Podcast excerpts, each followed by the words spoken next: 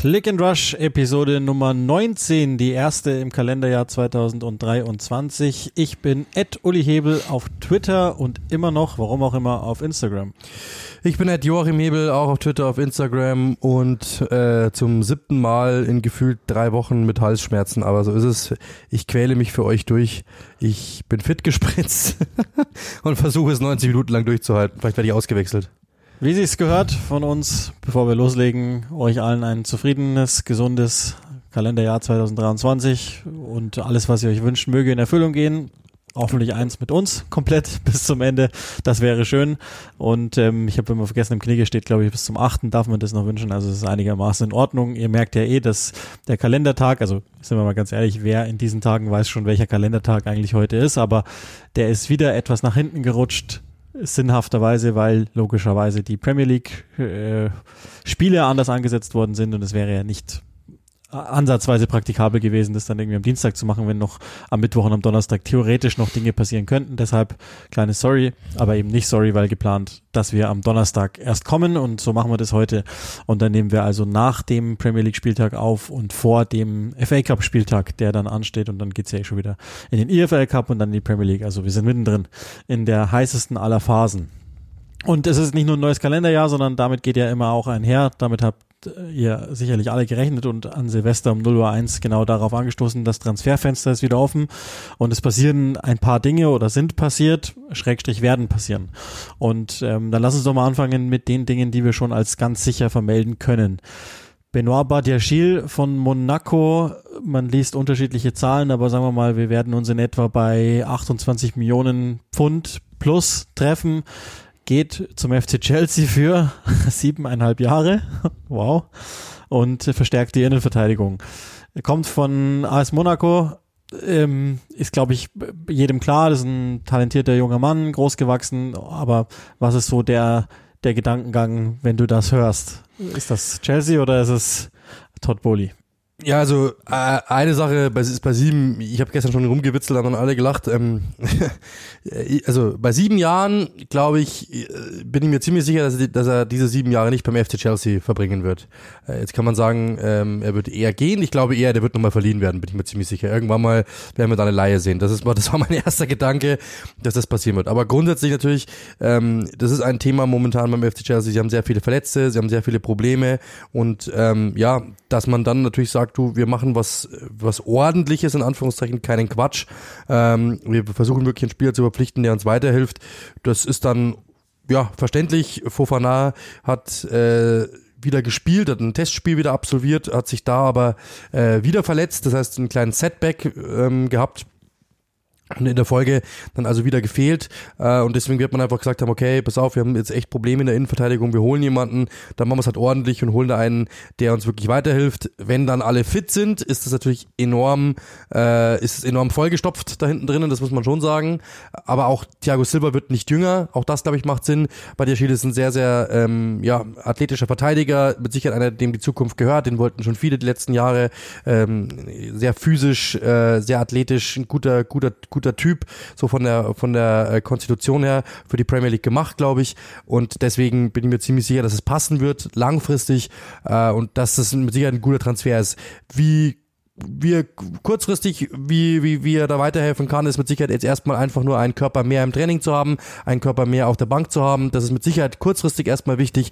Langfristig würde er dann sich in die, in die Mannschaft reinarbeiten müssen und helfen müssen und dann zum Beispiel Thiago Silva ersetzen oder auch Spieler, die dann vielleicht mal gehen werden oder so. Ähm, werden wir dann sehen. Aber insgesamt natürlich, wenn man sich so überlegt, Thiago Silva, zum Beispiel Fofana, dann eben Kulibali, dann eben ihn, Chaloba, das ist schon in der, für die Innenverteidigung echt in Ordnung, muss man schon sagen. Ja, finde ich auch. Das klingt jetzt auf den ersten Blick so komisch, weil es jetzt der dritte Innenverteidiger ist, für den Chelsea viel Geld ausgibt. Ähm, und de, dieser Vertrag, das, das ist schon komisch und da erkennt, das haben wir ja schon mal gesagt, euch auch, dass äh, inzwischen die, die Maßgabe ist, dass Academy Graduates einfach erstmal verlängert werden. Wurscht, ob man die braucht oder nicht, aber man möchte Ablöse generieren und ich meine, das weiß natürlich irgendwann der Markt auch. Das kann schon sein, dass die am Ende in fünf, sechs Jahren einfach einen unglaublich aufgeblähten Kader haben und dann halt wirklich noch mehr Loan Army machen und je nachdem, ob dann die, die neue ähm, Verordnung, die wir ja, glaube letztes Jahr um die Zeit mal besprochen hatten, in Kraft tritt, nämlich dass man gar nicht mehr ohne weiteres äh, alles und jeden ausleihen darf. Ähm, ob die dann reinklickt oder nicht, die, ja, dann, dann hätten sie ein Problem oder auch nicht. Da muss man jetzt erstmal abwarten. Aber ich habe, du hast völlig recht. recht. Ich habe den ähm, damals in seinen Anfängen äh, live mal im Stadion gesehen gegen gegen Dortmund. Da war er mit 17 unter unter Ori in der ersten Mannschaft bei Monaco, hat damals debütiert. Äh, ihr werdet euch vielleicht auch noch an die Szene erinnern auf der Pressekonferenz gegen äh, gegen eben Dortmund, wo äh, Ori ihn nochmal zurückzitiert, weil er den Stuhl nicht reingestellt hat und ihm dann vor der gesamten Presse, es waren nicht viele damals, was waren da im Raum, zehn Leute oder so, aber logischerweise dann auch die Sendeanstalten und hat ihm nochmal gesagt, so macht man das nicht. Und bei der Gilles selbst hat ja auch nochmal wissen lassen, dass er Henri schon vieles zu verdanken hat, weil ähm, er ihm nochmal gezeigt hat, wie man sich mit Stürmern misst, also wie man an die rangeht, wie man die behandelt, in Anführungszeichen. Also mehr hat das dann nicht ausgeführt, aber wir gehen mal davon aus, ähm, wir wissen, was das heißt, sozusagen. Und ähm, ansonsten ist er jemand, der, also ich glaube nicht, dass der ehrlicherweise sofort hilft, das glaube ich nicht, ähm, obwohl er schon über 100 Spiele in der Liga hat, ähm, obwohl, wie du es gesagt hast, er grundsätzlich, das ist, glaube ich, der, der wesentliche Punkt, der ihn unterscheidet von den anderen. Er ist in der Luft echt stark, aber da, da haben sie natürlich jetzt mit, also da ist Fofana keine Macht, da ist Thiago Silva keine Macht je gewesen und wird es schon gar nicht dreimal mehr und Kulibali, ja, okay. Aber Ansonsten hilft er da natürlich. Ich habe irgendwo, ich weiß gar nicht mehr, wo das war, Tifo oder sonst irgendwo den Vergleich gelesen, Harry Maguire. Der passt wahrscheinlich ganz gut, weil eben imposant und grundsätzlich aggressiv, aber noch nicht immer hundertprozentig alles so in den Bahnen, in die sie reingehört. Das ist natürlich, kann ja gar nicht sein, er ist 21, aber da wird's äh, dran zu arbeiten gehen. Ich finde den spielerisch tatsächlich auch vergleichsweise schwach, also schlägt einen langen Ball, das war's. Ähm, ansonsten ist er relativ schwach. Mal gucken, wie das passt. In jedem Fall erstaunlich, weil United den ja angeblich immer unbedingt wollte. Und jetzt haben sie ihn nicht mehr bekommen oder wollten den auch nicht mehr, das weiß ich nicht. Und jetzt hat Chelsea dann am Ende zugeschlagen. Und ähm, ich, ich sag mal so, für den Preis, den ich jetzt gerade schon auch genannt habe, in dem Alter, der fängt ja an, erst in vier, fünf Jahren richtig als Innenverteidiger mal, wie soll man sagen, ähm, so richtig evaluiert zu werden und dann kriegst du ihn für dieses Geld auch nochmal weiter im Zweifel. Also irgendein Verein, äh, auch unterklassig in der Premier League wird dir das Geld auch nochmal zahlen. Da ist dann keine Inflation mit drin und so schön und gut, aber ich glaube, das ist vergleichsweise geringes Risiko. Ich wundere mich trotzdem über die Vertragslaufzeit, die eventuell überragend ist, weil wenn er natürlich sich so entwickelt, wie man es optimal hochrechnet, dann hast du wahrscheinlich einen günstigen Spieler, der dann aber wahrscheinlich unzufrieden ist mit dem, mit dem äh, Gehalt, das ihm überwiesen wird. Ja, oder du hast halt jemanden, der, der ähm, dann für dich äh, ja einfach nur zur Last wird, je nachdem. Mal gucken. Next one. Dann wir haben wir genug. ja, ja, genug. ja, es geht. Ähm, ich glaube, nee, Themen insgesamt. Ja, aber äh, ich bin ja nochmal bei den Transfers und ein Transfer, der in Deutschland vor allen Dingen nochmal ein bisschen Aufmerksamkeit erregt hat, ist der von Kevin Schade zu Brentford. Ähm, ist vor ein, zwei Tagen klar geworden, dass es erstmal eine Laie wird, die dann zum, zum, zum festen Deal wird. Es soll der Rekordtransfer dann sein, den Brentford getätigt hat für Schade von Freiburg zu ihnen. Und ähm, das ist jetzt nichts, was uns total neu war, weil wir im Sommer schon mal gedacht haben, also da haben wir den schon zwei, drei, vier Mal ähm, uns hingeschrieben mit Bleistift, weil wir dachten, das kommt jetzt dann, ist nicht passiert. Da war so von 15 Millionen etwa die Rede, jetzt nochmal plus 10, obwohl Schade in der Bundesliga gar nicht so viel gespielt hat in dem Jahr, äh, aus Verletzungsgründen. Jetzt ist es passiert. Er geht jetzt in eine Situation, die sehr gut ist. Das ist ja was, was wir dann nochmal mit ein, zwei Nebensätzen erwähnen können. Aber äh, fürs Erste sieht das so aus, als wäre das einer der Transfers, wo man sagt, Win-win. Ja, typisch Brentford, äh, habe ich mir gleich gedacht. Also die, sie stehen ja auf so Spieler, die, äh, im, die jetzt vielleicht nicht jedem auffallen äh, auf den ersten Blick und den jeder irgendwie auf dem Zettel hat, die aber Spezialisten sind und die eine Fähigkeit ganz besonders gut können. Das heißt, ähm, er ist ein Außenspieler, der sehr, sehr schnell ist. Wie wir ja jetzt auch durch die äh, Pressemitteilung von Brentford wissen, ist er äh, unter den Top Ten bei den schnellsten Spieler bei FIFA. Dass man das in eine Pressemitteilung reinschreibt, ist wirklich allein schon mal Weltklasse. Ähm, also das wissen wir jetzt auch auch, beziehungsweise ich wusste es schon, weil ich natürlich bei allen meinen FIFA-Stationen ihn immer verpflichtet habe, weil er günstig und schnell ist, was immer gut ist. Äh, und das wird sich Brentford auch gedacht haben. Nein, Schmarrn. Also Brentford ist eine Mannschaft, das, das ist ja dann, das, dann sind wir auch schon bei diesem Punkt, warum es gerade gut läuft Mir hat ein Premier League Videoanalyst mal gesagt, ähm, sie lieben das Chaos, sie lieben die zweiten Bälle, die langen Bälle.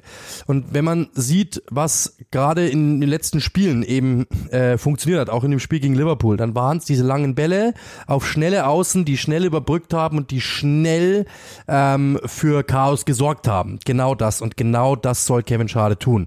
Äh, er soll, wenn der Ball über die, über die äh, nach vorne geht, der schnelle Ball nach vorne oder zum Beispiel irgendjemand prallen lässt, einfach sofort die Linie runter und das wird seine Aufgabe sein. Es, ist, es sind, es ist eben genau dieses Moneyball-Prinzip ist ja ein wenig überholt, aber wenn ihr das noch ähm, vor Augen habt, also das, äh, drauf zu blicken, eben auf ja Werte in Anführungszeichen, auf Scouting-Werte, auf besondere Attribute achten äh, und da ist natürlich seine Schnelligkeit etwas, was ins Auge fällt. Und auch dieses tiefe Dribbling, äh, diese Dynamik, die er hat, ähm, das ist genau das, was man, was man von ihm will. Und da bin ich mir ziemlich sicher, dass man da gesagt hat, hey, ähm, das ist ein Spieler, der genau das hat, was wir wollen, den die großen Vereine vielleicht nicht sehen, weil sie sagen, er ist zu eindimensional.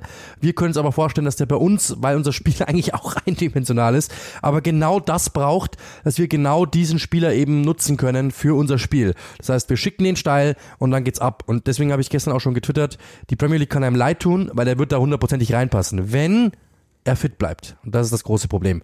Ähm, dass er immer wieder verletzungsanfällig war aber wenn er fit ist und wenn der wirklich mal über 30 Spiele in der, Saison durchhält, dann ist das eine, ja, ähm, eine weitere Alternative in der Offensive, die bei äh, Brentford rar gesät ist, muss man auch ganz klar sagen. Da wenn Spieler ausfallen, dann haben die ein Problem.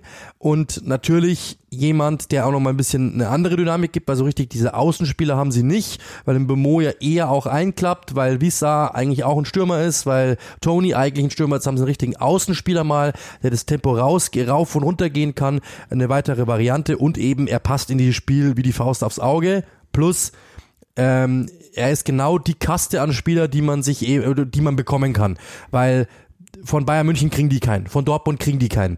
Das wissen die selber. Deswegen müssen sie eine Kaste drunter gehen, eben die Brentfords der anderen Ligen abgreifen. Das ist Freiburg im Endeffekt. Deswegen sehr, sehr gut gemacht und ähm, passt wie die Faust aufs Auge. Hoffentlich bleibt er fit. Ich, kleinen Zusatz noch. Ich glaube, und das, das hört man dann, also ich habe nur mal die Pressemitteilung gelesen und dann habe ich nochmal einen Artikel in, in der Lokalpresse gelesen. Da spricht Thomas Frank schon über sein Kopfballspiel, das definitiv da ist. Oder sagen wir mal so, die Sprungstärke ist wenigstens da, also die physischen Voraussetzungen dafür, dass er mal ein guter Kopfballspieler werden würde. Und dann hätte er natürlich eine seltene Kombination, dass er ähm, eine gewisse Größe hat, er ist jetzt nicht riesengroß, aber eine gewisse Größe hat, wahnsinnig dynamisches, schnell, äh, schnell zu Fuß, hat einen guten Schuss, keinen guten Abschluss Abschluss, aber einen guten Schuss. Ähm, und wenn er dann sozusagen noch in der Luft, wenn sie den dahin bekommen, dann kann das vielleicht sogar einer werden, der im Sturm spielt. Als Doppelspitze, vielleicht, wahrscheinlich nicht als einzige, das wäre ein bisschen komisch tatsächlich. Aber meine, wir wissen ja nicht, was mit Ivan Tony ist. Womöglich spielt er gar nicht, wird gesperrt, länger gesperrt aufgrund der, wie, wie viele Wettfälle sind es, Verstoß gegen, gegen die Wettverordnungen der, der Liga, also echt viele. 220 oder irgendwie, so. Ja, ich hätte, ja, irgendwie so, also ich, ich habe schon vergessen, aber auf jeden Fall sehr, sehr viel. Und ähm, wer weiß, was da passiert. Und vielleicht brauchen die den dann auch sogar schon. Und dann Verletzt ist auch momentan natürlich eben? auch schon eine, eine Möglichkeit, dass man eventuell über ihn als als ähm, das wäre dann keine falsche Neun in dem Sinne, sondern das wäre halt einfach ein Neuner, der eher ausschließlich aus der Tiefe startet. Aber das könnte man sich natürlich schon auch irgendwie denken. Wahrscheinlich ist das was mittelfristiges, nichts für jetzt sofort, wahrscheinlich. Ähm, aber auch da kann man mal gucken, was denn was denn eventuell geht. Ähm, ich finde in jedem Fall auch, wie du auch, ich, ich glaube, da kann man auch nicht großartig zu einer anderen äh, Conclusio kommen. Das passt schon. Also der, der passt dahin ins Team, der ist taktisch ordentlich ausgebildet, der trifft noch nicht immer die richtigen Entscheidungen, das ist klar, aber der, so habe ich es mir mal sagen lassen aus dem Freiburger Trainerteam, der hat eine unheimlich schnelle Auffassungsgabe, der ist im Wesentlichen beidfüßig, ähm, der ist ganz schwierig ausrechenbar, weil er eben in der Theorie ziemlich vieles machen kann, abseits des Balles am Ball und ähm, ist vor allen Dingen ein Spieler, der der in so phasenweise, der hat manchmal einfach so 15, 20 Minuten, wo er richtig heiß läuft und dann, dann ist es ganz, ganz schwierig, den zu spielen. Deswegen ähm, glaube ich, ist das, ist das ganz in Ordnung. Du hast schon gesagt, ich glaube auch Bemo, Wissa und, und wahrscheinlich Louis Potter sind die, gegen die er sich jetzt erstmal durchzusetzen hat, wenn er zunächst mal spielt, aber ich habe irgendwie gar keine Ängste, dass das nicht klappt, sondern äh, im schlimmsten Fall wird's halt ein Supersprinter, der das Feld vollstreckt, im schlimmsten Fall. Aber ich habe hab wenig Angst, dass das nicht funktioniert. Natürlich auch ein krasser Aufstieg jetzt für ihn. Der ist ja jetzt auch noch nicht so lange in der, in der Bundesliga dabei. Ähm, und da haben wir aber auch, glaube ich, relativ schnell gemerkt, das ist einer, der ist jetzt nicht, das ist kein normaler Spieler sozusagen. Das also zu, zu Kevin Schade und wenn wir schon beim Brentford-Thema sind, ich glaube, sonst wäre es irgendwie gar antizyklisch, dann lass uns da auch ähm, kurz mal drüber nachdenken, wie, warum die, also das ist ja so eine Art Favoritenschreck geworden, die haben jetzt äh, Liverpool nochmal geschlagen, ähm, City dann am, das war noch im alten Jahr, ähm, aber äh, sieht, sieht natürlich wieder sehr, sehr gut aus und jetzt wird ja auch schon wieder drüber nachgedacht, öffentlich zumindest, ob Thomas Frank nicht vielleicht der natürlichste aller Klopp-Nachfolger wäre beim FC Liverpool. Ja, verlängert bis zu 27, ähm, haben wir letztes Mal schon gehabt. Ähm, also muss echt sagen, mich beeindrucken sie sehr. Äh, es ist wieder sehr viel von dem Brentford, das sie mal waren, obwohl ein paar Verletzte dabei sind. Tony, dann Potus Jansson ist zum Beispiel raus. Aber es macht wieder richtig Spaß, der Mannschaft zuzusehen. Sie haben in, in, in, in Grip wieder, verteidigen hart und dann eben das, was eigentlich immer das, oder was zuletzt das Problem war, dass sie vorne keine Durchschlagskraft hatten, weil sie irgendwie dieses Spiel nicht mehr so hinbekommen haben. Das funktioniert wieder. Also sie kriegen es wieder hin, diese langen Bälle auf die Spieler zu spielen, dass diese, dass die auch Chancen haben, dass die Jürgen Klopp hat ja mal gesagt, ähm, dass die bei Standards einfach so giftig sind. Klopp meinte ja, da hätte man bei jedem Standard fünf Sachen abpfeifen können. Äh, wurde natürlich ihm wieder ausgelegt, das würde er sich beschweren. Und ich gehe da ehrlich gesagt mit, weil es ist ganz normale Premier League und es wird einfach nicht abgepfiffen und in der Premier League wird da auch vieles einfach nicht abgepfiffen. Man muss sagen, ähm, die machen es einfach sehr, sehr, sehr, sehr clever und die sind einfach sehr, sehr hart an der Grenze, brauchen wir nicht reden, öfter auch mal, so Nörgard oder sowas öfter mal an der Grenze, mehrere sind es, aber sie hauen sich alle rein und sie kriegen es einfach wieder hin bei Standards, einfach jede einzelne Standard ist gefährlich, jeder einzelne Einwurf ist gefährlich, ähm, jeder einzelne lange Ball nach vorne ist sofort, dass das ganze Stadion aufsteht und raunt, weil man sofort merkt, jetzt geht's mit Tempo oder die Linie runter und der Gegner hat immer ein Problem. Und das ist genau, es ist, das sind diese drei Punkte, die, die es eigentlich auszeichnen. Mehr ist es gar nicht. Aber man muss klar sagen, die funktionieren einfach richtig gut. Und dann ist Brentford wieder Brentford. Also das, das wird nie Tiki-Taka sein, das wird nie gepflegter Kurzpass, Fußball sein, spielen die meisten langen Bälle der Liga auch, sondern das ist immer Hauruck, das ist viel Rugby, aber es ist trotzdem nicht so, dass man sagt, ja, die sind ja irgendwie Stoke City aus äh, Anfang 2000er Jahre oder so, sondern es ist trotzdem attraktiv. Auf eine andere Art und Weise, aber auch da, was willst du denn mit dieser, also das ist ja keine, das ist nicht die spanische Nationalmannschaft oder so, ja, oder die brasilianische, sondern das ist eben am Ende Brentford. Und dementsprechend, du musst das daraus machen, was du hast. Du hast viele Spezialisten, du hast viel Physis drinnen, du hast viel Tempo drinnen und das musst du halt ausnutzen. Und wenn du viele Spezialisten haben, die genau äh, hast, die genau auf diese Art und Weise eben zugerichtet sind, dann musst du natürlich das auch so ausnutzen und so Fußball spielen. Das machen sie, funktioniert aktuell wieder, ist richtig mit Nachdruck, richtig mit Dynamik, richtig mit Wucht, Chaos und genau das aus einer guten Organisation heraus. Thomas Frank macht einen super Job, ganz einfach. Also für die Art und Weise, für diese Mannschaft, die sie da haben, für dieses Level, auf dem sie agieren, unfassbar. Es gibt in den letzten Jahren keinen Aufsteiger, der die Liga so bereichert hat, glaube ich, wie Brentford. Das ist ein wirklicher Gewinn. Also die Wolves schön und gut, auf eine andere Art und Weise. Es gab ein paar Teams, die klar uns gefallen haben und so, Leeds aber, mal kurz, ja, aber, aber, ja, aber stimmt, kurz. nachhaltig. Genau. Und ich glaube, das ist, das ist ein Team, das haben wir ja wieder nicht im Ansatz in, im Abstiegskampf drin und hatten wir auch vorher irgendwie nicht in der Saison, auch wenn wir schon gesagt haben, es könnte natürlich schwierig werden, ist ja logisch, aber ähm, spricht ja dann einfach nur für die da geleistete Arbeit, die wir eh schon des Öfteren rausgearbeitet haben. Ich glaube auch, hoffentlich geht's euch auch so, wenn ihr das seht, dass das ähm, Brentford im Fernsehen ist, anschalten, weil es bewegt sich immer was. Also es ist wirklich nie ein richtig mieses Spiel, sondern da bewegt sich eigentlich immer was. Das, das finde ich immer ganz, ganz schön an Brentford.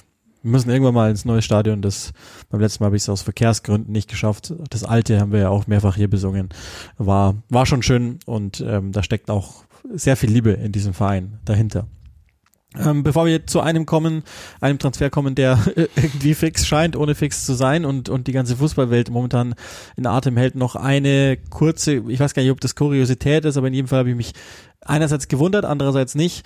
Ähm, die Laie von Martin Dubrauka ähm, zu Manchester United wurde von Newcastle, seinem äh, jetzt wieder arbeitgebenden Verein, ähm, abgebrochen. Das Ganze ist passiert am Neujahrstag da ist es klar geworden. Ich habe euch beim United-Spiel vorher, als ich das kommentiert hatte, das erste nach der WM schon gesagt, oh, der ist nicht auf der Bank. Ich glaube, das bedeutet etwas weil sie ja eigentlich gar nicht mehr großartigen Ersatz haben. Tom Heaton ist halt derjenige. Und ähm, jetzt hat die Newcastle zurückgeholt. Ich glaube mal, also ich decke jetzt einfach mal die United-Seite ab. Das war nix. Er war eh nie gesund genug, um ernsthaft auf der Bank zu sitzen.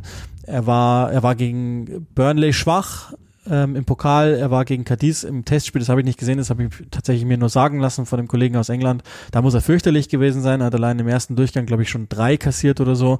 Und ähm, irgendwas wird es wohl auch gegeben haben mit Erik Ten Hag. Ehrlicherweise der einzige Transfer, der nicht funktioniert hat seitens Erik Ten Hag. Das ist natürlich nicht einer von ihm, das war nicht sein Wunschtorhüter, sondern er hätte ja ganz gerne angeblich Kevin Trapp gehabt. Auch das ist aber im Übrigen nie so heiß, ähm, haben wir, glaube ich, hier auch gesagt. Das war war nie so heiß. Das ist dann hier in Deutschland, hat man das gerne gelesen und hat dann was daraus gemacht und, und Trapp hat dann gesagt, ja, natürlich müsste man über sowas nachdenken, bla bla, aber es war nie so heiß. In jedem Fall war, das ist ein Deal gewesen, der ist ganz kurzfristig noch eingestellt worden über ähm, ein Angebot an United. Dann haben sie gesagt, okay, das können wir uns vorstellen, weil der über Jahre lang die Nummer eins war in der Premier League, dann ordentliche Leistungen gezeigt hat. Die bei United sind es einfach nicht geworden.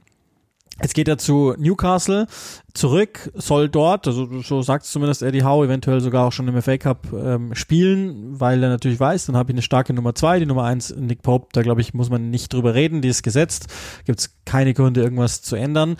Könnte aber natürlich sein, also United muss jetzt irgendwas machen auf der Torhüter-Position. Ich glaube nicht, dass sie mit Tom Heaton als Nummer zwei gehen. Das war ja die Idee von Anfang an, dass sie das eben nicht wollen, auch wenn es der ordentlich gemacht hat. Da gibt's jetzt Gerüchte, dass die Henderson eventuell zurückholen wollen, der aber gar nicht zurück will von Nottingham, also warum auch. Und ähm, das heißt, da wird noch was passieren. Das ist, glaube ich, die eine Auswirkung, die es so gibt. Und die andere bei Newcastle ist einfach nur, dass sie einen noch stärkeren Kader haben. Dubravka selbst äh, wollte ja nicht Nummer zwei sein. Deswegen ähm, äh, ist, ist das dann, ja, muss man, muss man dann auch davon ausgehen, dass da vielleicht das Ganze ungut wird oder gut, je nachdem, wie man den Transfer, äh, wie man, wie man das schnell hinbekommt. Und du hast natürlich völlig recht. Eins habe ich vergessen, ähm, ist ja zum Zeitpunkt der Aufnahme schon, schon fix geworden. Dann auch United hat ja schon jetzt eine neue Nummer zwei, einen ehemaligen Nationaltorhüter, auch wenn es völlig verrückt klingt, in Jack Butland. Genau, also der bei Crystal Palace zuletzt gespielt hat, ähm, dort ja äh, nicht wirklich mehr die Chance hatte äh, und dementsprechend haben sie den geholt. Ähm, ja, glaube ich, macht Sinn für alle. Äh, Dubauke hat ähm, bei Newcastle schon immer, ich sage jetzt mal Ärger gemacht, also hinter Darlow die Nummer zwei war. Das ist jemand, der will spielen, der will die Nummer eins sein. Ich glaube, dass es da langfristig auf eine, eine, eine große Veränderung hin äh, hinausläuft. Der will irgendwo anders hin, bin ich mir ziemlich sicher. Weil hinter Pope hat er keine Chance, ähm, hinter De Gea hat er auch keine Chance gehabt, das war klar. Dementsprechend, da wird irgendwas Größeres passieren, bin ich mir ziemlich sicher. Aber kurzfristig hat jetzt vielleicht dort im Pokal mehr Chancen, kann schon sein. Ja, Butland ist auch nicht die Top-Top-Lösung, glaube ich, aber ein äh, guter Typ, wie man hört, einer der intelligentesten überhaupt, äh, die es so geben soll im, im englischen Profifußballkosmos. Deswegen, ja, gucken wir mal, wie es wird. In jedem Fall ist, glaube ich, jetzt klarer denn je, also wenn es da jemals äh, Überlegungen gab, dass es anders sein könnte, David De Gea ist die sowas von klare Nummer eins bei United, wenigstens vorläufig noch. Ich glaube immer noch nicht, dass das äh, zukunftsträchtig sein sollte, aber das ist einer der Top-Verdiener der ganzen Liga. Das wird eh schwierig, den irgendwann mal loszuwerden. Ähm, das sind also die Transfers, die soweit jetzt, also gibt noch ein paar kleine links und rechts, aber das sind die Transfers, die, glaube ich, erwähnenswert sind. Und jetzt gibt's noch den einen, das ist die große Frage, hat er heute schon was Neues getwittert oder ge geinstagrammt oder wie auch immer man das dann da nennt oder nicht. Ähm, irgendwie weiß die ganze Fußballwelt, es wird passieren. Außer Chelsea fällt noch was ganz Gestörtes ein, aber ähm, Michael Mudrik und Arsenal, das scheint so zu sein, dass das passiert. Nur wann passiert's, wie teuer wird's? Oder kriegt Donetsk das, hat Donetsk überhaupt ein Interesse, ihn dann über den Winter hinaus zu behalten, weil sie denken, dass sie noch mehr Geld kriegen, wenn der Spieler ja ziemlich klar gemacht hat, er möchte gehen. Das ist irgendwie alles ein bisschen komisch. Ja, genau. Also ich hab, ähm, das ist momentan, glaube ich, ein sehr interessantes Thema, weil selbst ähm, zum Beispiel Kollegen auf mich gestern zugekommen sind, hey, was hältst du von dem? Kennst du den überhaupt? Also ich glaube, das ist eigentlich ganz gut, dass wir da mal ein bisschen ähm, Luft äh, oder ein bisschen, bisschen mal etwas lüften. Das ist ein, ein also ich, hab, ich sag das immer wieder. Wenn du der FC Arsenal bist, dann musst du so ein Spiel, dann, dann ist ja klar, dass du natürlich momentan in so Märkte gehst. Fernandes ist ja dasselbe, ist dasselbe Beispiel. Gagpo ist dasselbe. Diese Premier Leagueisten gehen ja in Märkte, in kleinere Märkte, wo sie wissen, sie können jemanden holen. Denn von Real Madrid kriegst du ihn A nicht los, B, du musst halt richtig was bezahlen. Deswegen gehst du dahin. Mudrik will zum FC Arsenal, das ist das, was wir wissen, das wissen wir auch aus ziemlich guter Quelle. Äh, er würde ganz gern zum FC Arsenal, ist auch kein großes Geheimnis mehr. Ähm, jetzt ist aber trotzdem sind da noch ein paar Unwägbarkeiten die einfach ja momentan geklärt werden müssen. Denn Dario Sinner war in London, er hat mit Arsenal, äh, mit Arsenal gesprochen, er hat aber auch mit Chelsea gesprochen. Ähm, er war auch gestern beim Spiel, Chelsea gegen Manchester City, ist gesehen worden. Also wir haben gestern extra das Bild nochmal angehalten, weil Martin Peters ist aufgefallen, hey, das ist doch Dario Sinner. Das stimmt, es war Dario Senna. Er hat sich mit Eduardo, dem ehemaligen Shakhtar-Spieler, und mit, wer war der zweite? Äh, mit noch irgendjemandem, hat er sich getroffen, auf jeden Fall zum Essen.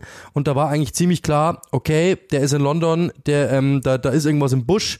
Ähm, und dementsprechend, der hat mit Chelsea schon gesprochen, die haben verhandelt auf jeden Fall mal.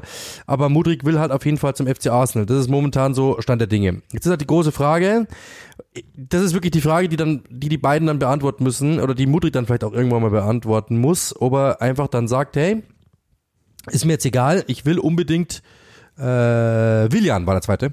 Jetzt ist die Frage, sagt er irgendwann mal, naja gut, ich will aber unbedingt zum FC Arsenal, bitte dreht das durch oder drückt das durch, weil es ist mir eigentlich egal.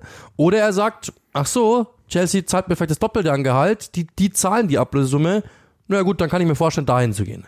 Fakt ist auf jeden Fall, das ist momentan einer der interessantesten Spieler, die es gibt auf dem Weltmarkt und Darius Sirner sagt, und das ist ja vielleicht gar nicht so blöd, man merkt, wie, wie, wie clever der ist, ähm, wie, wie ruhig der ist, weil er einfach sagt, hey, unser Preisschild ist 100 Millionen Euro. Punkt. Weil so Referenzwert, gibt's dann, gibt mehrere Referenzwerte, aber zum Beispiel wurde mal Jack Grealish genannt. Jack Grealish kostet 100 Millionen Euro. Manchester United gibt für einen Anthony 100 Millionen Euro aus. Das sind zwei Spieler, die sind ungefähr im Dunstkreis. Mudrik ist besser als der, sagt er. Das ist seine Einschätzung. Ähm, dann kriegen wir auch 100 Millionen dafür. Das ist jetzt etwas, das natürlich, wo man jetzt erstmal sagen muss, naja gut, ist eigentlich ein kleinerer Markt, da, da muss man da so viel verlangen. Auf der anderen Seite, sagt der Donetsk ein Verein, die haben Geld, das kann denen eigentlich im Endeffekt egal sein, auch in, natürlich in der politischen Situation momentan, klar, das sei mal dahingestellt, aber wenn er das so für sich sagt, wir haben kein Problem damit, wir können dieses, ähm, wir, wir können das, das ist kein Problem, wir können das, äh, wir können das auch weiterhin stemmen, kein Problem, dann ist das seine Herangehensweise. Ich glaube, aus taktischer Sicht, aus verhandlungstaktischer Sicht ist das nicht blöd, weil das Ding ist ja das. Diese Sau Mudrik wird jetzt so lange durchs Dorf getrieben, bis jeder verstanden hat, der ist zum Verkauf, da ist, den kann man haben, der ist jetzt momentan gerade auf dem Markt, da gibt's ein Wettbieten. Und ich garantiere, da wird, das wird noch nicht das letzte Wort gespro gesprochen sein. Da kommt entweder Chelsea sagt nochmal, naja gut, wenn wir den haben wollen, dann müssen wir jetzt die 100 Millionen hinklatschen. Ist doch egal, ob 10 Millionen mehr oder weniger. Was ich Todd Bowley mit, mit Sicherheit, oder Bowley mit Sicherheit zutraue, 100 pro. Oder Arsenal sagt, naja gut, wenn wir den jetzt haben wollen, das ist unser Wunschspieler, dann müssen wir es endlich machen. Es hilft nichts, weil Chelsea ist auch noch dran. Oder es kommt noch ein Wahnsinniger und sagt, hey, wir haben da jetzt Bock drauf. Also Fakt ist, der Markt für Mudrik wird gerade größer, die Nachfrage wird gerade größer gemacht und das alles nur, weil Darius Silner sagt, klar, ihr könnt ihn haben, aber wir wollen 100 Millionen Euro haben. Punkt. Und dementsprechend weiß jetzt jeder, dass er zu haben ist. Jeder weiß sein, sein Preisschild. Und das wird mit Sicherheit den einen oder anderen nochmal, ja, äh, auf die Idee bringen, da vielleicht mitzubieten. Also so oder so. Äh, oder sie behalten ihn. Dann haben sie einen guten Fußballer nee, das, und können ihn ein Jahr später nee, verkaufen. Das, also das, das ist der, also ich habe mich ein bisschen mit Donetsk, das heißt ein bisschen, ich habe mich sehr tief mit Donetsk beschäftigt, weil ich die am ich glaube, sechsten Spieltag der Champions League gemacht habe ähm, und habe dann auch nochmal die Aussagen von Präsident, das war der übrigens mit den 100 Millionen und Srinna, ähm, der ihn mit Messi verglichen hat, glaube ich, äh, vom Profil her äh, nochmal auch auseinandergesetzt. Ich gehe ehrlich gesagt fest davon aus, dass der im Winter wechselt. Jetzt guckt halt Donetsk für sich.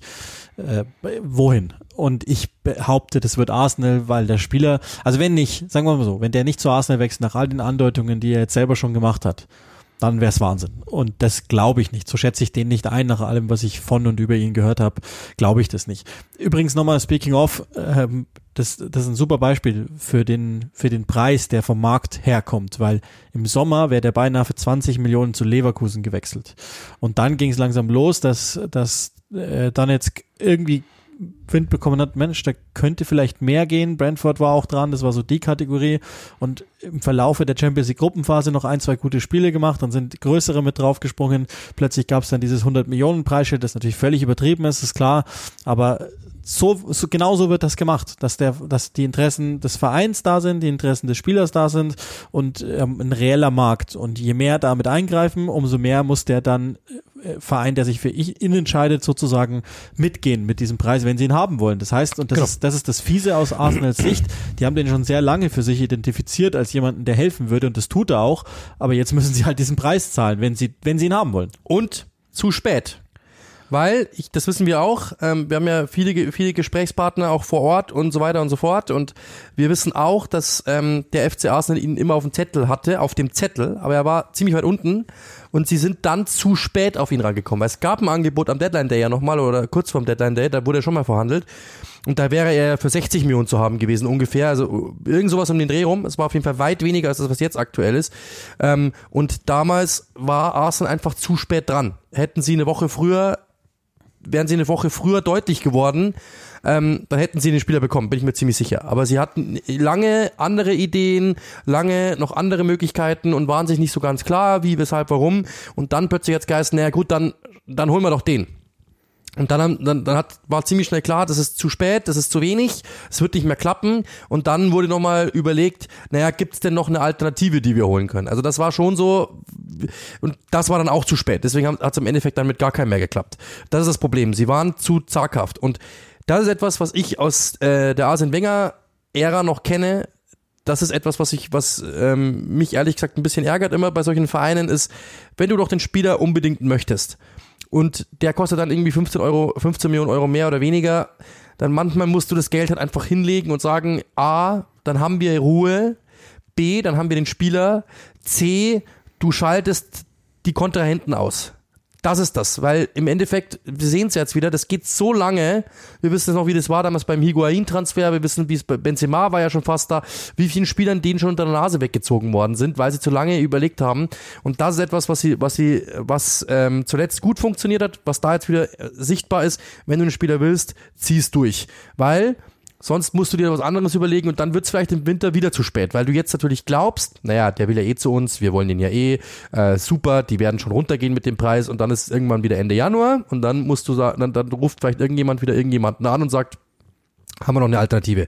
Das ist das Ding. Ich glaube, der passt dahin. Ich glaube, der ist gut. Und da muss man dann auch fragen, auch das ist ja eine Geschichte, der Besitzer oder die Besitzer, muss man auch sagen, das, das kennen wir, das haben wir schon mal besprochen, aber nur noch ein kurzer Einschub in Amerika, das sind Amerikaner, ja, äh, die Crankies und bei denen im amerikanischen Sport ist es, da wird einmal im Sommer die Schatulle aufgemacht, dann wird damit die ganze Saison bestritten, das war's. Frage ist natürlich, ob die verstehen, ob die akzeptieren, dass im Winter jetzt nochmal kurz was rausgehauen wird. Das ist die Frage. Und wenn ja, wie viel? Und ob sie wirklich sehen, dass das eine Chance ist. Ich persönlich sehe es als Chance, weil Mudrik ist einer der dynamischsten, kreativsten, technisch stärksten, schnellsten Spieler, die ich kenne. Der, der wirbelt alles durcheinander. Ein unfassbarer Fußballer.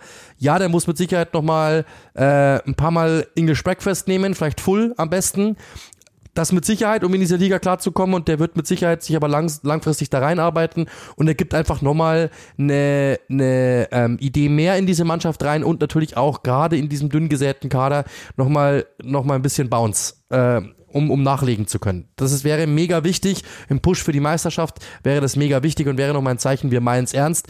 Und über, dann natürlich noch mit Sinchenko, man merkt ja, sie bilden Pärchen sehr, sehr viele portugiesisch äh, sprechende Spieler, sehr viele englische sprechende Spieler. Sinchenko mit dem zusammen, dann hast du da wirklich so ein paar Achsen. Jeder hat jemanden, hat einen Anlaufpunkt in der Mannschaft. Die holen jetzt nicht einfach aus dem Nichts irgendwie einen Griechen oder so. Das machen sie nicht mehr. Sondern es wird dort wirklich mit Achsen gearbeitet. Das merkt man, da ist ein, da ist ein, da ist ein Gehirn dahinter. Deswegen, der würde da reinpassen, der würde helfen und sie hätten einen das sagt ähm, Roberto de Zerbi, der ihn ja schon hatte. Klar, der will ihn natürlich auch Honig um den Mund schmieren, brauchen wir nicht diskutieren. Einen potenziellen Ballon d'Or anfecht in den nächsten Jahren. Also insofern, das ist ein klasse Fußballer, das ist einer der besten Spieler, die momentan auf dem Markt sind. Mir persönlich ist das zu teuer, brauchen wir überhaupt nicht drüber diskutieren, weil wenn Zirner und der Besitzer jetzt nicht einfach sagen würden, jetzt gambeln wir mal, jetzt zocken wir mal, sondern jetzt nehmen wir mal einen marktüblichen Preis, dann wären 60 Millionen okay Das finde ich, das, das, das kann man schon zahlen, aber 100 ist einfach verrückt. Am Ende werden die auch wissen, vielleicht kommen sie bei 80 raus und dann haben sie trotzdem 20 Millionen rausgeholt. Das, glaube ich, ist da die Idee dahinter. Aber ja, das ist jetzt einfach ein klassisches Verhandlungsspiel. Genau. Lass uns dann auf das Profil von ihm nochmal genauer eingehen, wenn es soweit kommt. Ich behaupte, ihr müsst keine zwei Wochen mehr darauf warten, dass das irgendwann kommt. Vielleicht gibt es dann nochmal eine Rückleihe oder bla bla bla, aber ich glaube, das wird passieren. Es sei denn, Chelsea grätscht jetzt wirklich nochmal rein, aber die sind ja an anderer Front unterwegs, das habt ihr ja alle mitbekommen. Das ist ja auch total aufgebauscht worden. Roger Schmidts ähm, Statement zu den Transferaktivitäten Chelsea in Richtung Enzo Fernandes, dass sie sagen, sagen, sie aktivieren die Ausstiegsklausel von 120, ähm, wollen dann aber noch verhandeln, bieten dann irgendwelche völlig wilden Tauschmöglichkeiten an, etc. etc.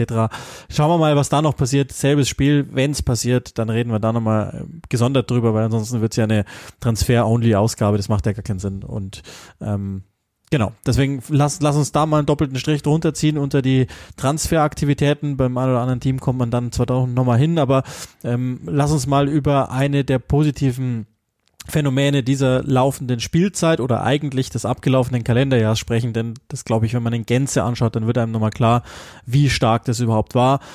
Jetzt gab's ähm, unlängst das Spitzenspiel, ich habe schon wieder den Wochentag vergessen, weil es alles verschwimmt, aber es gab unlängst das, das Spitzenspiel der Saison zwischen Arsenal und Newcastle. Das war echt gut. Das Spiel hat man nicht immer so wahrgenommen, aber es war wirklich gut und ähm, auch wenn das Ergebnis dann am Ende vergleichsweise enttäuschend war, das konnte man sich schon ganz gut anschauen. Ähm, ich hab's, ich musste parallel, musste, hört sich so fies an, aber war in dem Fall fast so, ich musste parallel kommentieren und hab's mir dann nur auf dem Second Screen angeguckt und immer wenn ich hochgeschaut habe, habe ich entweder ähm, Bierbäuche an der Teinside gesehen oder aber echt ein echt giftiges Spiel und es hat mir allein schon da großen Spaß gemacht. Ihr wisst schon, um was es geht oder um wen es geht, nämlich um Newcastle United, die jetzt unter Eddie Howe ein Spitzenteam sind. Glaube ich, kann man so sagen. Ich muss auch mal sagen, was anderes interessiert dich ja auch nicht, weil Taktik ist jetzt nicht so dein Ding. ja, das stimmt. Von Taktik. Da kümmern sich andere drum. Da bist du nicht so interessiert, da gibt's andere äh, Koryphäen und Instanzen in dieser, äh, in dieser Fußballwelt.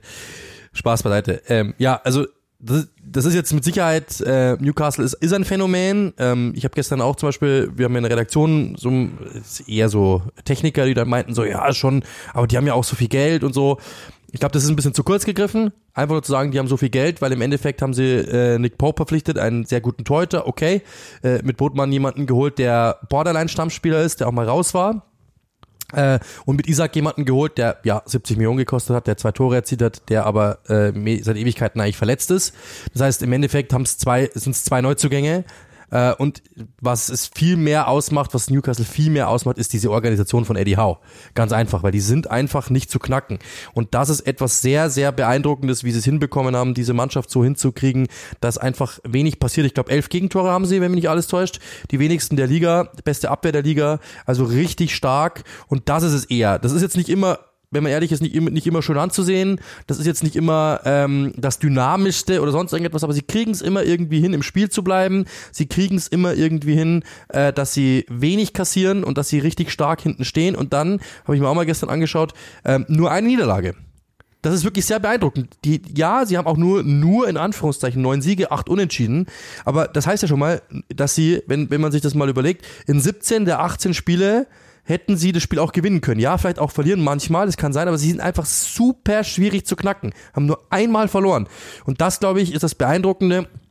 Du kriegst diese Mannschaft nicht klein. Diese Einstellung, diese Organisation, dieses defensive Stehen mit elf Gegentoren, sehr beeindruckend. Und ähm, deswegen, Eddie Howe macht einen super Job, die Mannschaft macht einen super Job. Jeder einzelne, das ist wirklich ein Verbund, das ist wirklich eine Mannschaft, die sind schwer zu knacken. Ich glaube, dass kein einziger da gerne hinfährt und sagt, boah, jetzt äh, Newcastle United wird das wird super easy, sondern jeder denkt sich, boah, ey, wieder die Standards verteidigen, boah, ey, wieder dieses gegen, wieder dieses, ähm, diese, diese Physis gegen sich spüren. Deswegen, also sehr beeindruckend und ähm, ja, muss man echt sagen. Da kann man nochmal sagen, ja, die haben Geld ohne Ende. Ähm, so viel steckt da noch gar nicht drinnen. Es, wird erst richtig gefährlich, wenn die dann wirklich mal die Statue aufmachen.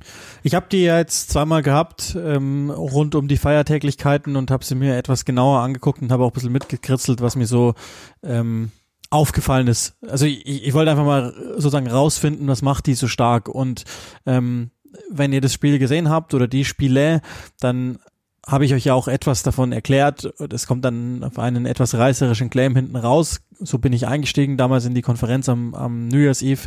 Ähm, aber ich finde erstaunlich ist, wenn man sich den Kader mal anguckt. Und da, das, wir haben ja am Anfang gesagt, wir, wir, nicht, dass die jetzt anfangen, Joe und Robinho zu reaktivieren für 60 Millionen pro Nase und, und dann anfangen, einfach sich so, ein, so eine Weltauswahl derjenigen zusammenzustellen, die nicht gut genug waren für die großen Vereine, die aber Flair genug haben, um richtig teuer zu sein. Aber äh, sie sind hergegangen und haben echt ein erstaunlich gutes Recruitment hingelegt. Also das sind fast durchweg richtig gute Typen. Ich habe bei San Maximal noch so meine Zweifel, ehrlicherweise, aber ähm, Einzelne brauchst du ja auch, die dann irgendwie eigene Ideen haben, um es mal vorsichtig auszudrücken. Aber 90 Prozent des Kaders sind richtige Arbeitspferde. Also Leute, die überdurchschnittlich viel laufen, die, glaube ich, sich überhaupt nicht zu schade sind, wirklich Drecksarbeit zu machen, was eine Grundvoraussetzung ist. Sie haben ganz viele richtige physisch starke Spieler mit drin, also Joel Linton, Dan Burn, ähm, Bottmann, Share auch auf eine Weise. Das ist ja vielleicht die erstaunlichste aller Entwicklungen überhaupt. Ähm, sie haben Almiron, sie haben Chris Wood, äh, also einmal die Großen, andererseits so Almiron, die, die sich wehren, die ähm, schnellkräftig sind, die, die robust sind und so weiter. Sie haben überdurchschnittlich gute Pressing-Spieler und das habe ich mir nochmal genau angeguckt, habe ich euch dann an zwei, drei Szenen rausgearbeitet in dem Spiel wenn es Rückpässe gibt vom Gegner. Also die, die pressen jetzt nicht 90 Minuten durch, aber sobald der Rückpass kommt, zack, drauf. Und da sind sie saugut. Und genauso wie wenn man sich den, den ich sage jetzt mal, Mid-Low-Block anschaut, ähm, da sind sie wahrscheinlich sogar im Moment die Besten der ganzen Liga, ähm, was, was so die, die, die Defensive dann äh, betrifft. Stehen in einem sehr, sehr sauberen 4-5-1 gegen den Ball ähm, und pressen echt kohärent, nicht die ganze Zeit eben, aber es erinnert so, und da ist der Claim, den ich gemeint habe, so bin ich eingestiegen in die Konferenz, erinnert sehr stark an das frühe Liverpool. Das hat dann ein Kollege von äh, Athletic so übernommen. Da habe ich ihn, habe ich, habe ich das Trademark dafür eingefordert und habe gesagt, gute Beobachtung. Ist aber auch tatsächlich so. Ähm, das Einzige, was ihnen tatsächlich noch fehlt, glaube ich, um da, um, damit das wirklich auch passt, und da möchte Eddie Howe ja jetzt was tun, wäre ein elitärer Sechser. Jetzt hat gegen Arsenal, da habe ich es nur am Rande gesehen, ähm, gab's gab's ja dann so die Idee, glaube ich, Ödegard rauszunehmen aus dem Spiel. Das, das hast du wahrscheinlich besser verfolgt als ich, aber das war so die Idee, den rauszunehmen. Und das, da habe ich nochmal gerade einen Artikel auch drüber gelesen von äh, dem Beatwriter von Athletic, der nochmal rausgestellt hat, dass jeder einzelne Schlüsselspieler hat paar rausgenommen, also äh, auch wenn Haaland getroffen hat gegen die, weit weniger Expected Goals, äh, Bruno, Ödegard, bla bla bla. Ähm, all diese Spieler hat Newcastle einfach mal so abgedreht in den einzelnen Spielen. Und das zeigt ja auch, dass es ist halt eine Idee ums Zentrum rum, das ist immer geschlossen, da wird viel drum gearbeitet und dann gehen sie direkt, also wär, ich glaube, das wäre total falsch und dumm auch, die als, als langes Passteam zu nennen, auch wenn sie die mitmeisten, ich glaube die zweitmeisten sind's, ähm, die sie spielen an, an langen Bällen, aber das wäre dumm und, und, und zu kurz gegriffen. Sie haben aber das absolut drin, dass sie schnell umschalten können. Warum auch nicht, wenn sie die Spieler mit dem Profil dann haben? Und das ist das, was mir so gefällt. Die haben eine sehr äh, saubere Truppe im Spiel und äh, gute Typen. Und ich glaube, das ist das Geheimnis samt dem Trainerteam um Eddie Howe, der glaube ich, nachgewiesenermaßen ein Verrückter ist und das ist der Grund, warum Newcastle da steht, wo sie stehen. Und nochmal, also nicht nur, weil sie jetzt in dem, in der Saison Platz drei haben, nach einem etwas schwierigeren Saisonauftakt. Ich glaube, die sind, und das wissen auch die Uniteds, die Hotspurs, die Liverpools, äh, auch die Chelseas, die jetzt inzwischen ja auf zehn abgerutscht sind. Das ist das Team to beat. Die werden nämlich um den Platz in den Top 4 aber sowas von mit drin sein. Ja, absolut. Also machen es richtig gut. Ähm, wie gesagt, ich glaube, dass wenn man jetzt so, wenn man jetzt so liest, man hat, äh, zumindest geht's mir so, ich hab, werde sie in den nächsten Wochen irgendwann mal haben. Es ist jetzt nicht so, dass man mein Herz vor Freude springt, dass man sich denkt, boah, das wird mit Sicherheit ein Spektakel. Aber ähm, das ist momentan eine der Mannschaften, mit der man äh, auf jeden Fall rechnen muss, ganz, ganz klar. Also ich finde es sehr beeindruckend, die Art und Weise, wie sie es machen. Es ist ja auf den ersten Blick jetzt nicht immer das Allerspektakulärste, aber ja, Sie haben vollkommen recht. Die, wenn, wenn, wenn das dabei rausspringt mit, mit der Truppe, dann haben Sie absolut recht. Eddie Howe ist da wirklich ein Trainer, der einen super, super Job macht und dieses Vorurteil, dass da nur mit Geld äh, gearbeitet wird, also noch, noch ist da nicht viel gesprungen. Und, also Sven Bottmann, das ist ja so ein Beispiel. Der, der ist es ja, das ist ja ein Gedicht, der Typ. Der, der kommt rein und ist einfach saugut. Und das ist ein Transfer, den hätten sie so auch gemacht. Genau. Das ist ja kann jeder normale Premier League Verein so machen. Genau.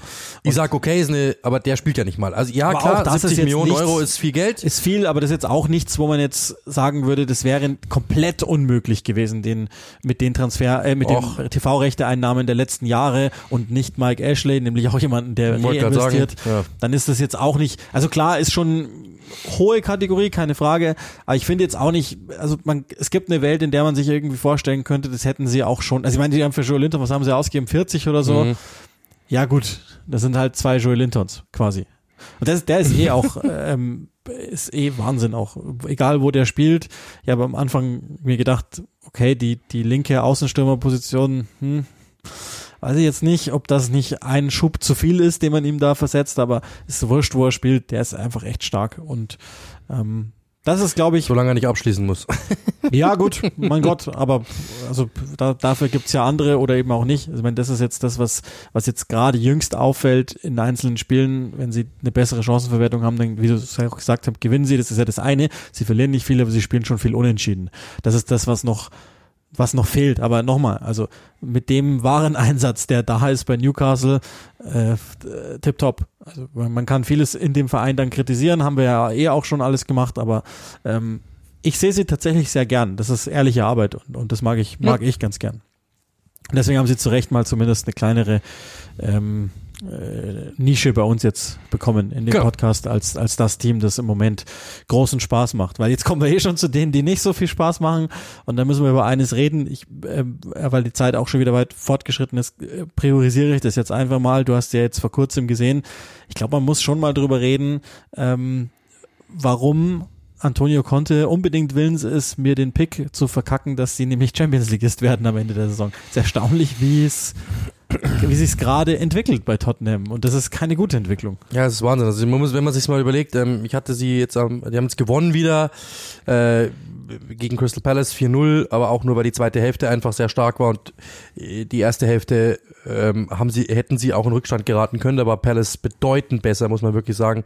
Aber ja, man muss sagen, sie haben natürlich auch ein paar Verletzte. Kulusewski fehlt, ähm, dann Bissouma war gesperrt, Richarlison verletzt, Bentancur, sehr, sehr wichtig, der fehlt mit Sicherheit. Aber was halt das große Problem ist, ähm, dass sie einfach für mich persönlich, also du hast nie das Gefühl, dass sie ein Spiel kontrollieren, dass sie ein Spiel dominieren. Das hast du nicht. Und das ist das, was, glaube ich, in dieser Premier League fehlt, weil wenn du das nicht hast, dieses Zeichen, dass du die Muskeln anspannst, dann ist der Gegner befähigt, das zu tun. In der Premier League ist es so. In der Bundesliga, glaube ich, hättest du dann Teams, die trotzdem sich zurückziehen würden und sagen würden, ja, aber es hat Tottenham. In der Premier League hast du das nicht. Und das ist das große Problem. Sie haben, muss man sich mal überlegen. Sie haben nur sieben Punkte aus den sieben Spielen zuvor geholt. Sie sind jeweils in Rückstand geraten, sieben Spiele am Stück jeweils das muss man sich mal überlegen, in Rückstand geraten. Sie haben auch mindestens jeweils zwei Gegentore kassiert. Das ist Wahnsinn. Das war also eine richtig, richtig schwache Phase, die sie dahinter sich jetzt gelassen haben. Gott sei Dank, werden sie sagen. Aber in elf der 17 Spiele oder jetzt 18 Spiele sind sie in Rückstand geraten. Das sind individuelle Fehler ohne Ende. Allein Hugo Loris hat drei der fünf Fehler verursacht. Ähm, sie haben die meisten individuellen Fehler der Liga. Das, das, das ist, das passt irgendwie alles nicht zusammen. Das ist irgendwie die, diese, das was, was ja eigentlich mal für Tottenham stand und auch für Antonio Conte stand, nämlich Mentalität und Organisation. Die Mentalität, die Organisation ist noch ein wenig da, aber irgendeiner bricht sie immer mal wieder und dann passiert was. Erstens. Und die Organisation, das ist diese Organisation. Aber die Mentalität sehe ich aktuell nicht. Das war dann in der zweiten Hälfte, war es okay, weil Palace auch dann irgendwie komplett zerfleddert ist. Aber das ist das große Problem, die, dass, dass eigentlich diese beiden Credos, die sie haben, dass die nicht funktionieren momentan. Dazu kommt dann ein Antonio Conte, der mal wieder mit seinem Abgang gedroht hat. Er meinte auf der Pressekonferenz, dass seine Aufgabe war klar, er müsse erst eine Basis schaffen und dann größer werden. Und er hat gesagt, das muss er jetzt akzeptieren, wenn er bleiben will. Wenn er das nicht kann, muss er gehen. Was natürlich in England wieder als riesen äh, als Riesenskandal aufgemacht worden ist. Antonio Conte droht mit Abgang und so weiter und so fort. Ist natürlich irgendwo auch so. Auf der anderen Seite, ich habe es im Spiel auch so einge eingeschätzt, dieses Dilemma merkt man ihm halt an. Der ist halb da, halb weg. Du merkst ihm an, auch im Gesicht, dass er sich auf der einen Seite denkt, irgendwie ist es schon ganz cool hier. Es ist eine Menge für mich geschehen. Die haben eine Menge Spieler verpflichtet, die ich, ähm, die mir helfen und die ich wollte. und die Mannschaft ist irgendwie auch cool. Auf der anderen Seite merkt man ihm auch an, naja, die, an die fetten Töpfe komme ich ziemlich, ziemlich lange jetzt nicht ran. Und in der Premier League ist es sehr, sehr schwierig daran zu kommen. In der aktuellen Situation nicht. Und diese, glaube ich, diese zwei Herzen merkt man ihm an. Ich persönlich finde, dass es halt auf der einen Seite immer wieder, auch da schlagen zwei Herzen in meiner Brust. Auf der einen Seite ist es typisch Antonio Conte, dieses Beschweren, dieses ähm, ständig da irgendwie auch in der Öffentlichkeit lancieren und in der Öffentlichkeit Druck ausüben und in der Öffentlichkeit Ausreden suchen und ähm, schon mal so quasi vorarbeiten, dass falls er geht oder entlassen wird, dass er, ich habe es ja immer gesagt, auf der einen Seite, auf der anderen Seite kann ich diese ist es, ist es auch eine ehrliche Aussage, weil diese Entscheidung muss er wirklich treffen. Und diese beiden Seiten der Medaille kann ich wirklich in ihm sehen. Und die würde ich als Trainer, glaube ich, auch sehen. Es ist ein Weltklasse-Trainer, der erkennt, ich bin nicht bei einem Weltklasse-Club. Und deswegen kann ich ihn da schon verstehen. Es ist momentan nicht einfach. Die Mannschaft ist momentan in keiner guten Verfassung. Das sieht man. Die Mannschaft ist irgendwie, er kriegt es irgendwie nicht mehr so richtig übersetzt, seine Leidenschaft auf die Mannschaft. Und die starten nicht richtig gut die lassen sich oft rausnehmen aus Spielen, die dominieren die Spiele nicht und äh, haben viele Verletzte. Das ist ein großes Problem, das er momentan sieht. Er weiß, dass sie von der Spitze weit entfernt sind. Ähm, das, was du gerade gesagt hast, hat er auch nochmal aufgenommen, dass er das als wahnwitzig gesehen hat, dass er überhaupt sein Team irgendwann mal in dieser Meisterschaftskonversation drin gesehen worden ist. Das sehe ich nicht, weil gerade der Ansatz, muss man sagen, und gerade der Anfang die war sehr, waren sehr, sehr gut. Also die sind sehr stark in die Saison gestartet und jeder dachte sich, boah, das kann echt was werden mit denen, die sind echt gefährlich, die sind schwierig zu knacken, ähm, die können ein Spiel dominieren und das ist halt weg. Das heißt, all da ist diese Mannschaft ein Meisterschaftsfavorit. Mit Sicherheit jetzt nicht, aber sie können darum mitspielen, erstens. Und dann kommt natürlich nochmal eine ganz andere Komponente dazu. Das, was sie momentan spielen, ist mit Sicherheit zu wenig und weit unter den Ansprüchen und kann auch einem Antonio Conte nicht gefallen und muss ihm zu wenig sein. Und da muss er auch mit sich selbst unzufrieden sein und mit der Mannschaft auch. Ja, es gab ja dann jetzt, geht ja noch weiter. Also das, das, der Punkt ist ja, das arbeiten wir vielleicht das erstmal ab das, wir haben diese, diese Pressekonferenz in leicht anderen Worten halt schon sieben oder acht Mal erlebt. Und man kennt es noch von Inter und Chelsea. Und das ist, glaube ich, das, warum er gar nicht mehr durchkommt mit dem, was er uns an sich sachlich mitteilen möchte. Weil die Sachbotschaft nach wie vor ist von Conte, ey, wir haben hier dieses Schmuckkästchen stehen, wir haben hier ein paar gute Spieler, der Vertrag von unserem allerbesten läuft noch 18 Monate es ist jetzt an der Zeit, dass wir dieser Mannschaft was zufügen, damit wir endlich mal was haben hier, weil man kann natürlich auf der einen Seite sagen, ähm, und das ist, da, da ist auch was dran, dass sich in all der Zeit mit Conte mit Ball nichts entwickelt hat, ist sein Fehler. Okay, das, was gegen den Ball da ist, ist sein Schaffen. So, und vielleicht hängt das beides zusammen. Vielleicht. Ähm, und irgendwie hat man noch das Gefühl, oder hat man, ist falsch, die, die Fans haben ja ihrem, ihrem Unmut äh, da Gehör verschaffen wollen, indem sie dann Levy out gerufen haben, dass er dann auch nochmal Konte hingelegt worden. Und ich glaube, das geht gegen diese leichte Ambitionslosigkeit. Also man hat immer irgendwie das Gefühl, so seit ein paar Jahren, dass Levy jetzt dieses Stadion da hat und jetzt ist er sehr zufrieden und denkt, cool. Aber an sich ist das ja der sportliche Imperativ für Tottenham, nämlich jetzt müssen wir endlich mal was machen, weil das Schmuckkästchen an sich ist cool, aber was nutzt uns das, wenn wir da in Europa League spielen oder Conference League spielen? Und ähm, jetzt ist die große Frage, der, der Vertrag Contes läuft am Saisonende aus. Wir haben euch das ja schon gesagt. Ähm, schwer, also immer noch schwer vorstellbar und das ist jetzt nicht nur ein Gefühl, sondern haben wir euch ja belegt. Ähm, zum jetzigen Stand ist, glaube ich, nicht davon auszugehen, dass der weitermacht. Und das bedeutet, dass Levis einzig gute Entscheidung der letzten Jahre dann schon wieder passé wäre und dann stehen sie wieder vor einer Nuno-Situation, nämlich keine Ahnung, wen wir jetzt hier eigentlich genau nehmen als Trainer. Ist, sind sie so attraktiv, weil ich meine, Kane wird dann zum Thema im Sommer, das ist 100% klar, sind sie dann so attraktiv, dass nochmal jemand dahin geht.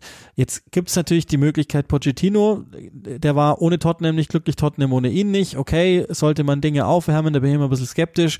Wir haben euch schon erklärt, dass Thomas Tuchels Lieblingsverein Tottenham war, aber der ist auch kein, kein ganz blöder Mensch, der wird sich diese Situation da ganz genau anschauen und überlegen, ist das was für mich? Er möchte persönlich in London bleiben. Okay, das wäre also was, also die, die da draußen jetzt dran sind und Tottenham-Fans sind, dann man darf ja mal träumen. Das ist auch, glaube ich, gar nicht mal so unsinnig, das zu machen. Aber die Situation ist jetzt nicht so gut. Das muss man schon, glaube ich, ehrlich sagen. Deswegen, ja, ähm, ja, also das Ding ist, ich habe ja die Pressekonferenz geschaut, ich habe ähm, auch das Spiel der logischerweise angeschaut, weil ich es musste. Mal werde ich für sowas bezahlt.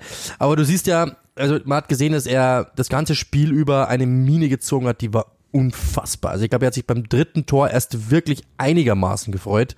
Äh, und da hat man gesehen, dass der momentan angepisst ist aber sowas. Ja, das kriegt die Mannschaft auch genau, mit. das kriegt die Mannschaft mit. Der ist so angepisst, der ist so angestrengt von dieser Situation und dementsprechend bin ich mir ziemlich sicher, dass der, du merkst dem an, dass der eigentlich abgeschlossen hat. Und ähm, das mag ich auch irgendwo verstehen. Auf der anderen Seite ist es nicht alles die Schuld, äh, die Schuld der Mannschaft. Das muss man auch ganz klar sagen, weil, wie du es gesagt hast, ähm, das kriegt die Mannschaft ja auch mit, dass er ständig ein Thema macht dass er ständig kokettiert mit dem Abgang.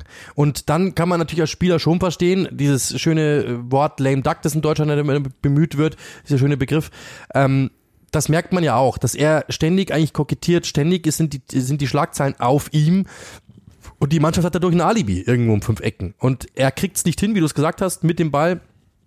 Das ist sowas von einfach, das ist sowas von tempolos, dass jede Mannschaft das momentan verteidigen kann. Wenn etwas geschieht, dann über, ähm, über Transition, also über ähm, schnelles Gegenstoßen, dann geht's, weil dann Räume da sind, in die sie reinstoßen können, dann funktioniert das. Wenn das nicht wenn es nicht der Fall ist, haben die ein riesengroßes Problem. Und nach hinten merkst du, sind die immer nur einen Ball vom kompletten Kollaps entfernt. Das ist das große Problem. Das ist einfach vorne wie hinten. Bestes Beispiel ist ja Newcastle. Du musst nicht mit voller Dynamik, mit voller Schnelligkeit, mit voller Kreativität nach vorne spielen. Wenn du dafür hinten nur, wenn du garantieren kannst, dass du pro Gegen, dass du pro Spiel unter einem Gegentor bleibst, dann kannst du das mal machen. Wenn du 0,6 Gegentore pro Spiel kassierst, dann kannst du das irgendwie hinkriegen, weil dann wirst du schon mal irgendwie einen reinwürgen, weil die Qualität, Kane, Son hat jetzt eine sehr, sehr schwache Phase gehabt, acht Spiele nicht getroffen ähm, und nur in zwei der bis dato 18 Spiele, glaube ich, getroffen. Also so, der hat die Phase jetzt beendet, aber ist egal, ja. Also du hast mit Kane jemanden, der kann Unterschied machen, du hast mit Bentancur jemanden, der ist absolute Elite in dieser Liga und so weiter und so fort. Dann kriegst du es irgendwie schon hin, wenn du es garantieren kannst. Wenn du aber im Schnitt in zwei Gegentore kassierst, ja, und du aber keine Offensive hast, die das wieder wettmacht, ja gut, was erwartest du?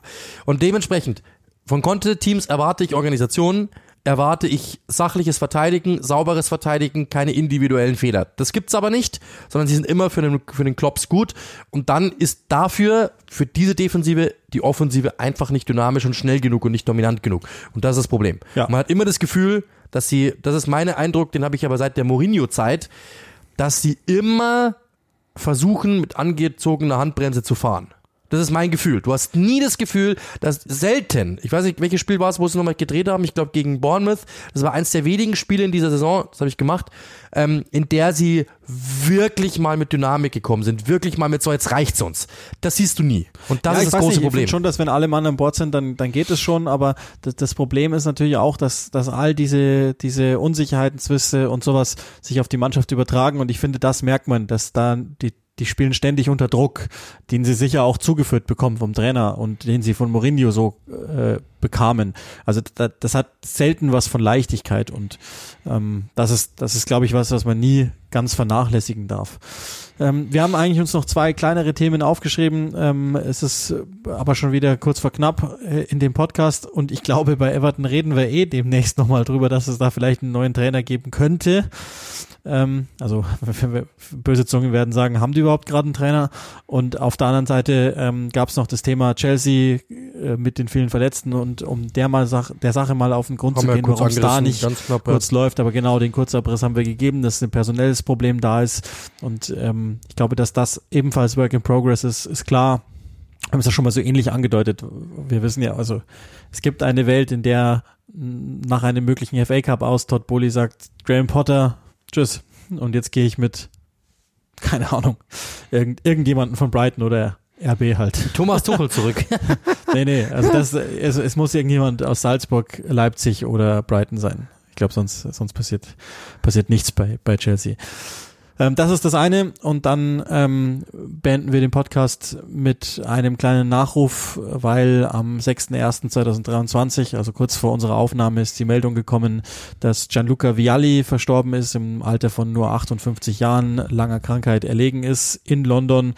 Ähm, ihr wisst, jetzt, das war eines der, der schönsten Bilder und eine der schönsten Geschichten bei der Europameisterschaft, die er mit seinem langjährigen Freund Roberto Mancini als Assistent mit dem italienischen Nationalteam sich noch, hat nochmal erfüllen können, Europameister geworden ist. Ansonsten als Spieler eine Legende ähm, gewesen bei Sampdoria, für die die meisten Spiele gemacht hat, Juve und dann, und das eben landet auch bei uns im Podcast, ähm, seit 1996 beim FC Chelsea. Da ist er dann insgesamt geblieben bis zum Jahr 2000. Erst als Spieler, dann als Spielertrainer, dann als Trainer und dann hat er nochmal zwischen 2001 und 2002 als Trainer für Watford gearbeitet. Ähm, und deswegen wollen wir, glaube ich, diesen für uns auch prägenden Spieler aus unserer Kindheit nochmal einen kleinen Nachruf schenken. Absolut, also Stürmer-Ikone, dann ja auch Spielertrainer beim FC Chelsea, einer, der mich, dich äh, durch unsere komplette Kindheit, Schrägstrich Jugend begleitet hat. Immer einer, ähm, den wir komplett geliebt haben, äh, muss man echt sagen. Geiler Stürmer einfach, geiler Typ einfach auch in der Nationalmannschaft und auch immer ein, irgendwie, ich habe das Gefühl gehabt, so ein, so ein Lebemann, also auch jemand, der irgendwie einen Charakter hatte, der was gemacht hat, äh, mit, so einem, mit, so einem, mit so einem Augenzwinkern, Schlitzohr, geiler Typ einfach. Also den habe ich, ich habe den immer gerne gesehen. Ähm, ein richtige Kante, ein geiler Stürmer. Und sehr schade, ähm, die Fußballwelt verliert momentan sehr viele, ähm, ja, klasse Stürmer. Ähm, ich glaube, im Himmel ist eine Menge los, wenn da Fußball gespielt wird. Das ist auf jeden Fall göttlich. Genau, in diesem Sinne von uns, bleibt gesund, liebt und zelebriert das Leben. Bis nächste Woche. Bye bye. Mein Name ist Sebastian Kneißl. Gianluca Vialli war der entscheidende Faktor für meinen Wechsel im Jahr 2000 zum FC Chelsea. Im Rahmen einer Kennenlernwoche im Dezember 1999 habe ich Vialli kennengelernt. Ich durfte direkt als 16-Jähriger bei den Profis mittrainieren und nach circa 45 Minuten hat er Tore André Flo und mich zur Seite genommen, um extra Torschusstraining noch zu üben. Er sagte sofort zu mir, du erinnerst mich an meine Anfangszeit und ich will dir helfen, schnellstmöglich hier Fuß zu fassen. Ich sollte sofort den Unterschied zwischen den beiden Begriffen Time und Man On verstehen und er hat uns immer wieder Bälle zugespielt, damit wir das trainieren können.